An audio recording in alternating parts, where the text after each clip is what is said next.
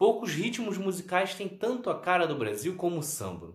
O estilo enfrentou forte resistência no começo, é, misturou camadas sociais e se desmembrou em vários outros estilos diferentes. É Pilatos lá na Bíblia quem nos diz, e também faleceu por ter pescoço o infeliz autor da guilhotina de Paris. O samba, como conhecemos, ele nasce na Bahia com uma mistura de estilos africanos. Só que é no Rio de Janeiro, no início do século XX, junto a uma comunidade de negros e mestiços, originários inclusive do estado nordestino, que mesmo sendo perseguido, o estilo musical acaba se desenvolvendo. Isso ocorreu com a transferência de mão de obra da Bahia para o Vale do Paraíba, no Rio de Janeiro. Só que com a abolição, eles então se instalam na região central, próximo ao Cais do Porto, e eles tinham como hábitos organizar diversas festas, relembrando danças, culturas, músicas da terra natal. Era, portanto, um elemento de continuação das origens africanas e tinha como objetivo promover uma identidade desta comunidade. O samba, portanto, era uma manifestação cultural de negros. E até aquela época, manifestação cultural de negros era visto como uma forma inferior pelos letrados. Os negros então começam a fazer músicas que contassem a realidade, que fizessem denúncias sobre as situações que viviam, muitas delas fazendo críticas ao fato de não ter mudado nada com a Lei Áurea, que a abolição não tinha mudado a vida dos ex-escravos.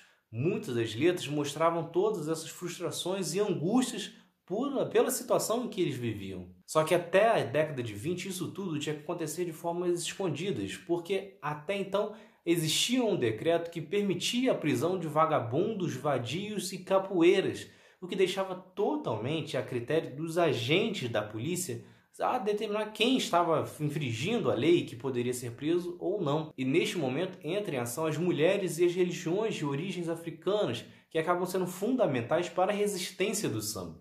Isso porque, proibidos de fazer nas ruas, eles ganham espaço nos terreiros das tias baianas. E é exatamente por isso que até hoje nos desfiles de escolas de samba existe uma ala inteira dedicada às baianas, exatamente pela forma que elas foram importantes para que o samba continuasse, para que o samba avançasse. Uma das mais importantes para que isso ocorresse foi a Tia Ciata, que merece inclusive um capítulo à parte de tão fundamental que ela foi para a resistência do samba. Em 1917, é exatamente na casa de Tia Ciata que surge o primeiro samba pelo telefone, que na década de 20 chegaria às rádios. Ainda assim, o samba continuaria sendo visto como algo primitivo, inferior e libertino pelas autoridades e pela elite. Com isso, mesmo tendo um pouco mais de divulgação, o samba continuava sendo mal visto e continuava tendo que ser realizado apenas nos fundos das casas das tias baianas.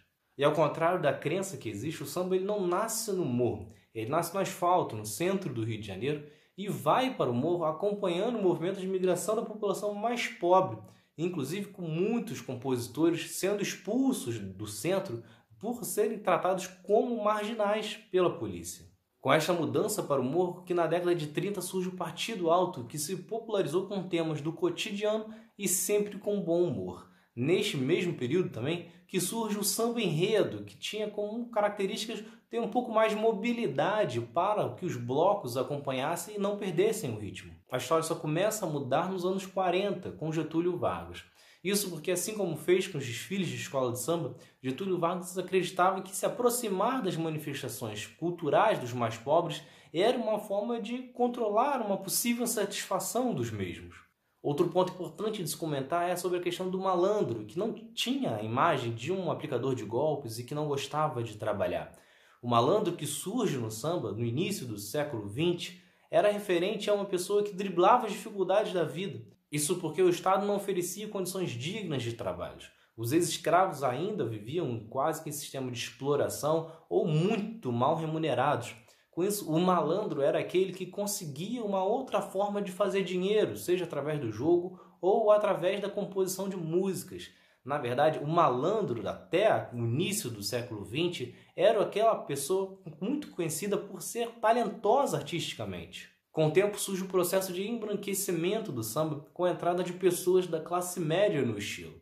Eles inclusive tinham mais espaço nas rádios, e com isso, pelo menos nas rádios, as músicas com críticas sociais, as músicas que contavam a história dos negros no Brasil, foram sendo substituídas por músicas destinadas ao público branco, jovem da classe média do Rio, principalmente na zona sul do Rio de Janeiro. Só que ainda nos anos 60, nomes importantes como Cartola, Paulinho da Viola e outros originários do Morro Carioca conseguem destaque e inclusive abrir portas para novos sambistas e inclusive trazendo novos ritmos. Além do samba enredo e do partido alto já citados aqui, surge também a bossa nova, o pagode e muitos outros estilos musicais derivados do samba e que fazem muito sucesso no Brasil até hoje. Então é isso. Vocês gostaram, se inscrevam, ativem as notificações e continuem acompanhando. Tem mais outro lado da história por aí. Valeu!